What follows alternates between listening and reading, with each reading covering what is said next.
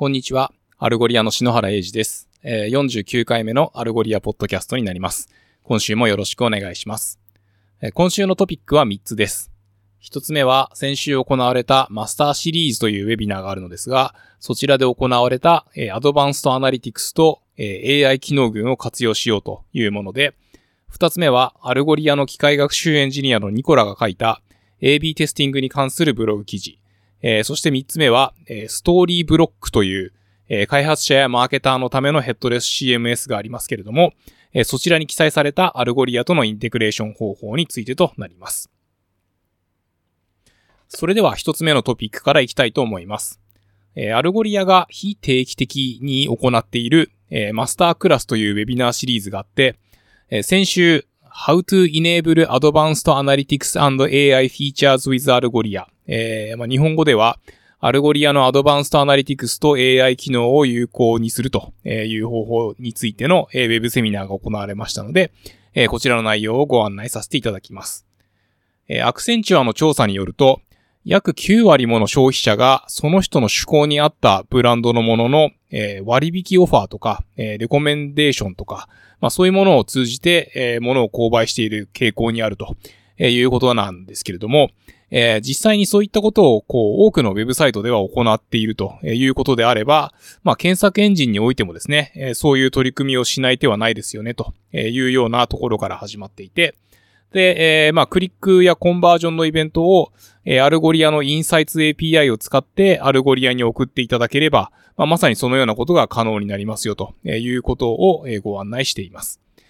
えー、KPI のトラッキング、えー、何人の人が何回検索して、その中でどれぐらいクリックされて、えー、最終的にコンバージョンまでたどり着いたのはといったような、えメトリックスの取得と、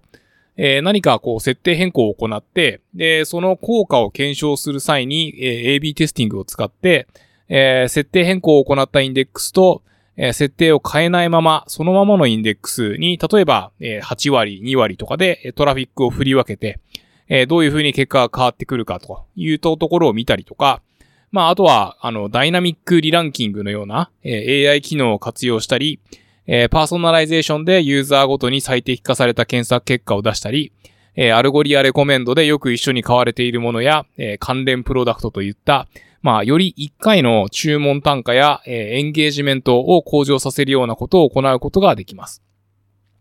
でこのアプローチとしては、え、組織のあの、ビジネス側の、えー、まあ、エンドユーザーの、こう、ユーザージャーニーを設計している人とか、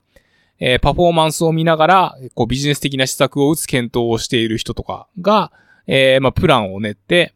で、えー、イベントをキャプチャーするための実装を開発チームで行って、で、そこからは、えー、 cross-functional に効果を検証していきながら、こう動いていきましょうと、えー、言ったようなものになっています。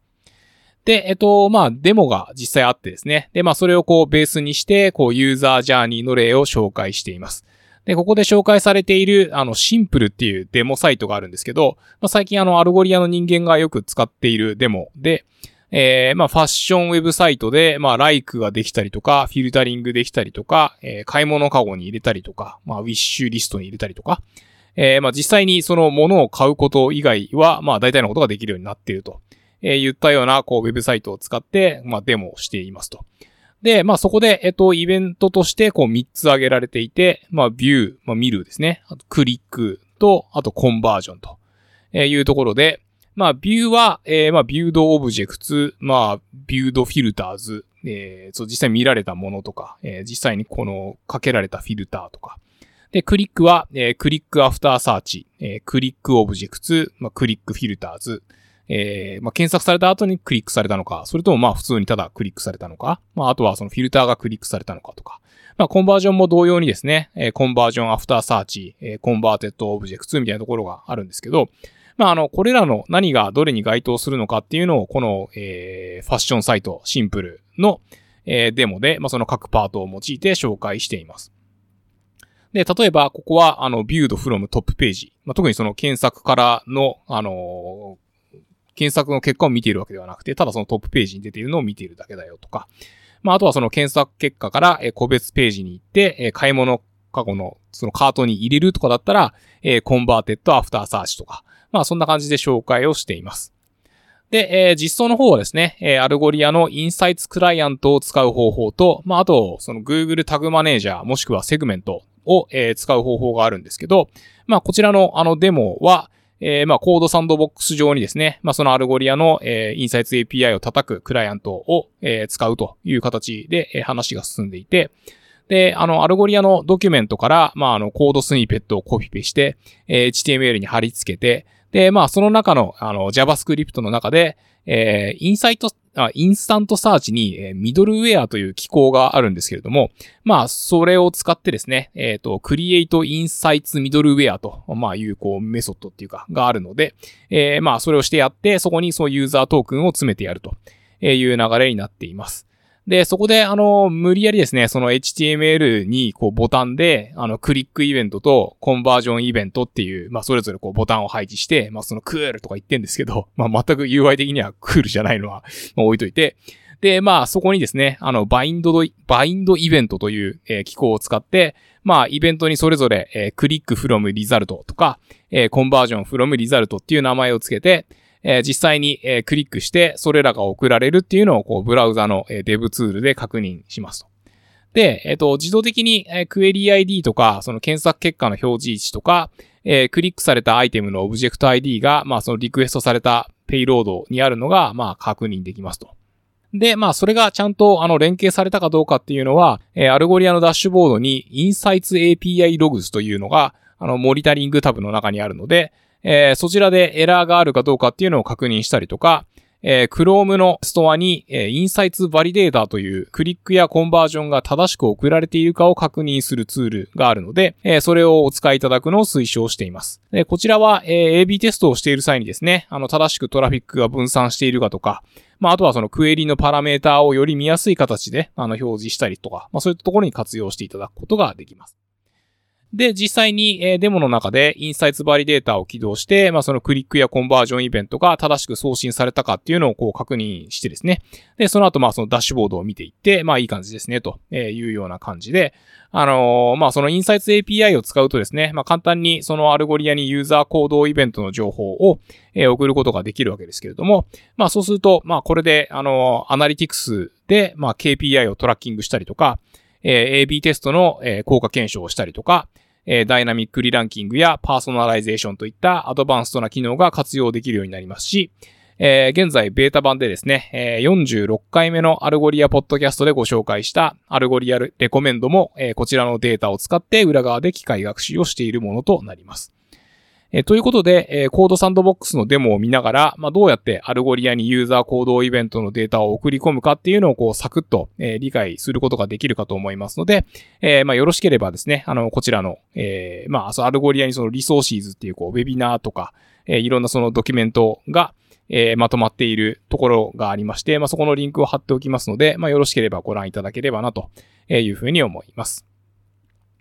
え続いて、え二つ目のトピックです。えー、パリにいる機械学習エンジニアのニコラが書いた、えー、AB テスティングメトリクス、えー、Evaluating the Best Metrics for Your Search。えー、まあ、日本語だと、えー、AB テストのメトリクス、まあ、あなたの検索を評価するベストなメトリクスというブログ記事について、えー、まあ、ご紹介させていただきます。え検索エンジンやオンラインのシステムの効果を、まあ、計測するっていうのはそんなに単純ではない場合も多く、まあ、あの、AB テストを活用してっていうのは、まあ、とても重要だっていうのは、まあ、割とそのコンセンサスかなと思うんですけれども、えー、こちらのブログ記事ではですね、じゃあどのようにその測定基準を設けて、えー、取り組んでいけばよいだろうと、えー、言ったところを、えー、まあ、紹介しています。で、まず、何を AB テストするかと言ったところですけれども、まあこれは、あの、一般論っていうか、まあその定量的な評価、まあ例えばそのスピードとか、えー、スループットと言った指標と、で、定性的な評価。まあ、例えば、レレバンス。まあ、あの、関連性とか適合性とかって言われるわけですけども、まあ、あの、なんて言ったらいいですかね。もちろんスピードが速いっていうのは大事なのは当たり前なんですけれども、まあ、じゃあどうやってその定性的な評価を行っていくのかっていうのが、まあよく議論になるかなというふうに思います。で、検索後にマッチしたレコードを見つけて、まあ、それを順序付けして、えー、ベストにマッチした結果を一番上に表示すると、えー、いうことにおける、まあ、いわゆるそのレレバンシーという意味っていうのは、まあ、きっと奥深くてですね。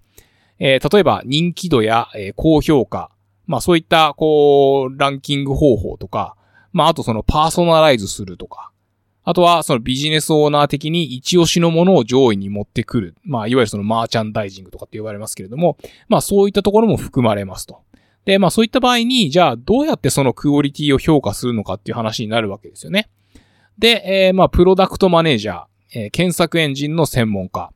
えー、マーケティング担当者と、まあそういったこう多くの、えー、利害関係者がこう何をもって良いレレバンシーなのかということについては、その異なる見解を持っている可能性がありますよねと。で、まあこれをこう評価するっていうのはとても複雑で難しいことになるので、まあなんでその AB テストの活用法についてちょっと考えませんかとえ言ったような内容になっています。えー、例えば、え、ある e コマースの会社の CEO が、え、サイト内検索でより多くの収益を上げたいと、え、思っていたとしますと。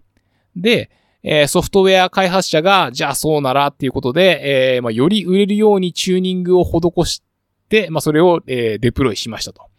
で、そうしたところ、え、一時的に売り上げは上がったんだけれども、えー、一週間後にはまた収益が落ちてきて元の状態に戻ってしまったみたいなことがあったとしますと。じゃあ、それはなぜかっていうと、えー、実はソフトウェアをリリースした、した日と、えー、同じ日に、えー、まあ、かなり売れる商品の、まあ、その発売日だったと。まあ、なんていうことは、まあ、起こり得ますよね、と。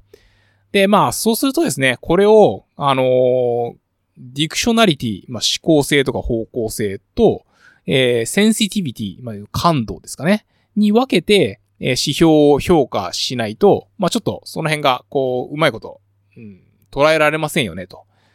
なんで、その、例えば先ほどの、そのレレバンシーの例では、まあ、そのセンシティビティっていうところが、まあ、ちょっと欠けてるんじゃないかというふうに言っています。じゃあ、そのセンシティビティっていうのは、こう、どういう指標なのかという話になった時に行き着く先が、まあ、クリックとコンバージョンなのではないかと、え、こちらの記事では述べています。えー、まあ、コンバージョンについても、まあ、その、いわゆるその売上金額ではなくて、まあ、なんて言いますかね、その一つの巨額な商品が、えー、メトリックスに影響を与えてしまうみたいなことがないように、えー、検索されたトラフィックの中での、えー、まあ、コンバージョンの割合の比較とか。で、まあ、あの、クリックに関しては、まあ、よりそのセンシティビティが高いっていうか、まあ、そういったところで、えー、AB テストに適しているんじゃないかというふうに述べられています。で、まあ、あの、どっちかというとその収益とか売上高っていうのは、そのスループットとかスピードとかと同様に、えー、ディレクショナリティということかなというふうに言っています。えー、そして、えー、コンバージョンやクリック、それぞれの特徴などが、まあ、述べられているわけですけれども、まあ、そのロバストな AB テストとはといったところに話が移っていきます。で、まあ、あの、特徴的なところっていうか、まあ例えば、コンバージョンレートの落とし穴というところで、えー、e コマースのビジネスをしていたとして、まあ、よりその収益率を上げようと思って、えー、マージンの高いアイテムをブーストさせようとしますと。で、そして、えー、効果を、まあ、測定する、まあ、そのコンバージョン率をモニタリングするとすると、まあ、例えば A がデフォルトのランキングで、えー、B が収益率の高いアイテムがブーストされたランキングとした場合に、えー、同じ検索回数であれば、まあ、多分コンバージョン数はシステム A の方が高い。まあ、そのデフォルトのままの方が高くて、で、えっと、利益率としてはシステム B の方が高くなりますと。で、まあ、コンバージョンレートっていう観点だと、まあ、何もしない方がコンバージョンレート高かったじゃん。つまり、その収益率が高いものをブーストさせると逆効果じゃんっていうことになるわけですよね。で、じゃあまあ、あの、一概にそのコンバージョンレートだけを、あの、見ていると、まあじゃあそれが、あの、本当にその評価として、あの、どうなのかっていうところは、まあ出てくるわけですよね。で、続いて、えっ、ー、と、クリックするレートも、まあ同じようにこう落とし穴があってですね。えー、まあそのいくつかの、まあその潜在的な問題として、まあ例えば、えー、学生さんとか、まああの、専門家の人が、あるテーマについて、こう、調べているような、まあその、すごいこう、ドメイン固有な検索をしていたとして、例えば、あの、ある薬が、え特定の副作用を引き起こすかどうかみたいなものがあるとしたら、まあ、あんまりその余計な情報っていうのは出てきて欲しくなくて、そのズバリな回答だけが欲しいはずですよね。で、まあそうすると、そのクリックリスっていうのは指標としてどうかっていう話になりますと。まあ、つまりその回答を得るために、まあ、いくつものその検索結果をこうクリックした方が、まあ CTR は高くなりますけれども、じゃあ、そ、そのズバリなものじゃなくてなんかいっぱいたくさんあるのをいっぱいクリックしたのがいいことなのかと。まあ、つまりその CTR は、えー、そのディレクショナリティがなくて、あのまあ、その CTR が低い方が、まあ、いわゆるそのレレバンス的にも良いとえいうことが言えてしまうと。まあ、といったことでですね、まあ、その e コマースは、あの CTR の高さが、えユーザーのエンゲージメントとか、まあ、満足度の高さと相関するかもしれないけれども、まあ、この例みたいにですね、あの、リサーチのような場合だと、どっちかっていうと、そのセッションの間のその滞在時間を指標とした方がいいかもしれませんと。まあ、その何回も検索して何回もクリックしてっていうよりかは、もう、あの、ズバッと、え、欲しいものが見つかってすぐ他のところに行ってしまうと。で、まあ、それで帰ってこない方が、えー、それは、まあ、ユーザーにとってより良い、あの、体験だったんじゃないかと。えー、まあ、他にもですね、あの、メディアにおいて、まあ、その、よりクリックされるために、あの、魅力的な内容、まあ、なんですかね、こう、キャッチーなんだけど、あんまり内容のないコンテンツっていうのをこう、たくさん表示させて、で、じゃあ、それによって CTR が上がったっていうのがどういうことなのかみたいな。まあ、そういう話も紹介されていてですね。まあ、つまりその、信頼性の高い AB テスト指標っていう観点は、まあ、その、な、なんか一つだけの、あの、指標に頼ってはいけないんじゃないかとえいうふうに、まあ、こちらのブログでは述べられています。で、まあその最後にですね、あの、銀の弾丸がないというか、まあその完璧な指標なんてないわけで、みたいな話になって、まあ例えばその記事を推薦するような仕掛けの場合だと、まあその CTR も大事だけど、まあ実際に読んだかどうかとか、まあそのバウンスレートなんていうのもこう見ていく必要があるよねとか、まああとまあそのなんていうんですかね、こうやっぱりその実現したいことは何かとか、まあそれにこう対応するメドリクスとは何かっていうことを、その自分たちできちんと明確にしないと、まあ、なんていう、こう、締めくくりになっているわけですけれども、まあ、これはあの、以前私がそのサービス企業で働いていた頃にも、まあ、同じようなことを感じたことがあるっていうか、まあ、そのメトリクスそのものがですね、まあ、その報告する先に、えー、受け入れてもらいやすい方向になんかこう、そう、そう、そういう方向にして伝えてしまうみたいなことが、あの、起こったりすることがあったかなっていうような気もしていて、まあ、ちょっといろいろ考えさせる、させられる、えー、記事でございましたと。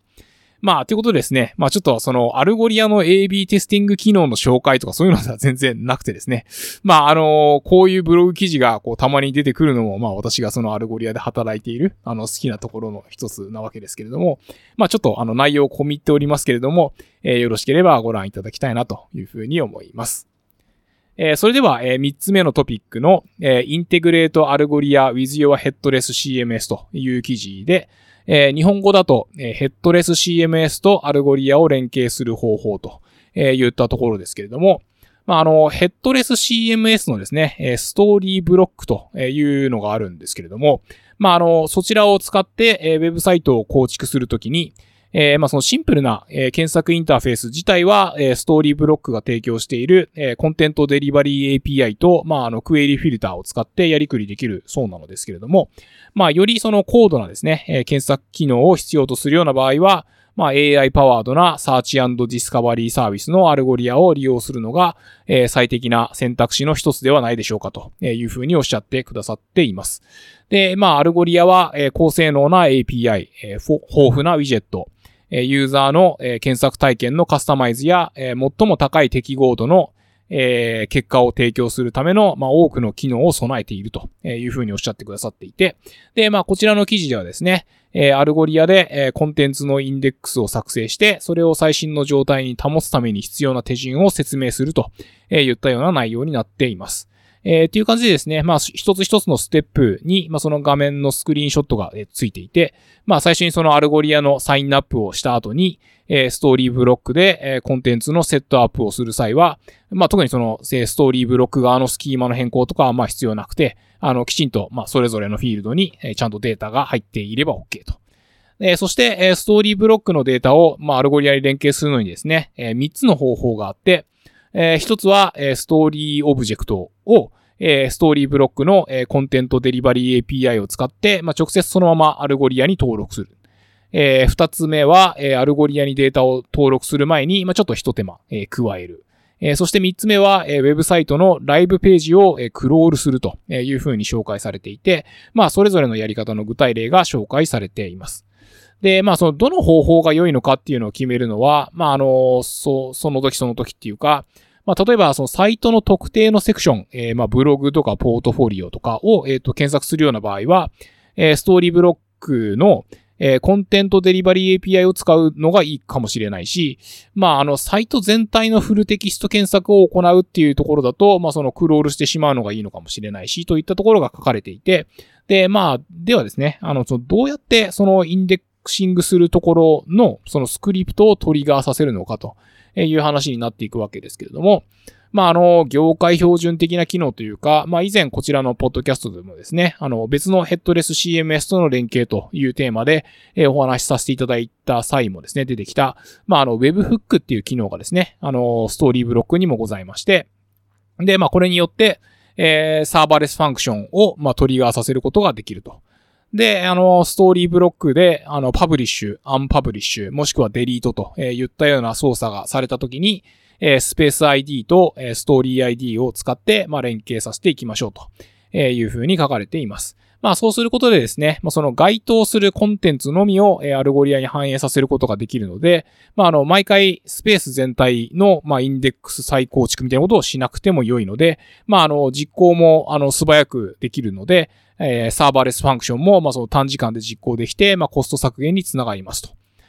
もちろん、あの、ストーリーブロックにですね、あの、ウェブサイト全体のインデックスを、まあ、その再作成するみたいな、こう、ボタンをつければ、あの、全体を、あの、えインデックス再構築するみたいなこともできるわけで、で、まあ、それをこう、どのように実装するのかっていったところも、まあ、ちゃんとあの、画面のスクリーンショットとともにですね、あの、紹介されているので、まあ、非常に親切だな、というふうに思います。まあ、ということでですね、あの、非常に簡単に Algolia 検索を、まあ、その Storyblok という、えヘッドレス CMS を使ったサイトに組み込むこともできますよと、え言ったようなご紹介でございました。え今週は、え以上となります、えお聞きいただきありがとうございました。まあ、あの、何かですね、え取り上げてほしいトピックなどありましたら、えシャープアルゴリア JP というハッシュタグで、え Twitter で投稿していただければと思います。えそれでは来週もよろしくお願いいたします。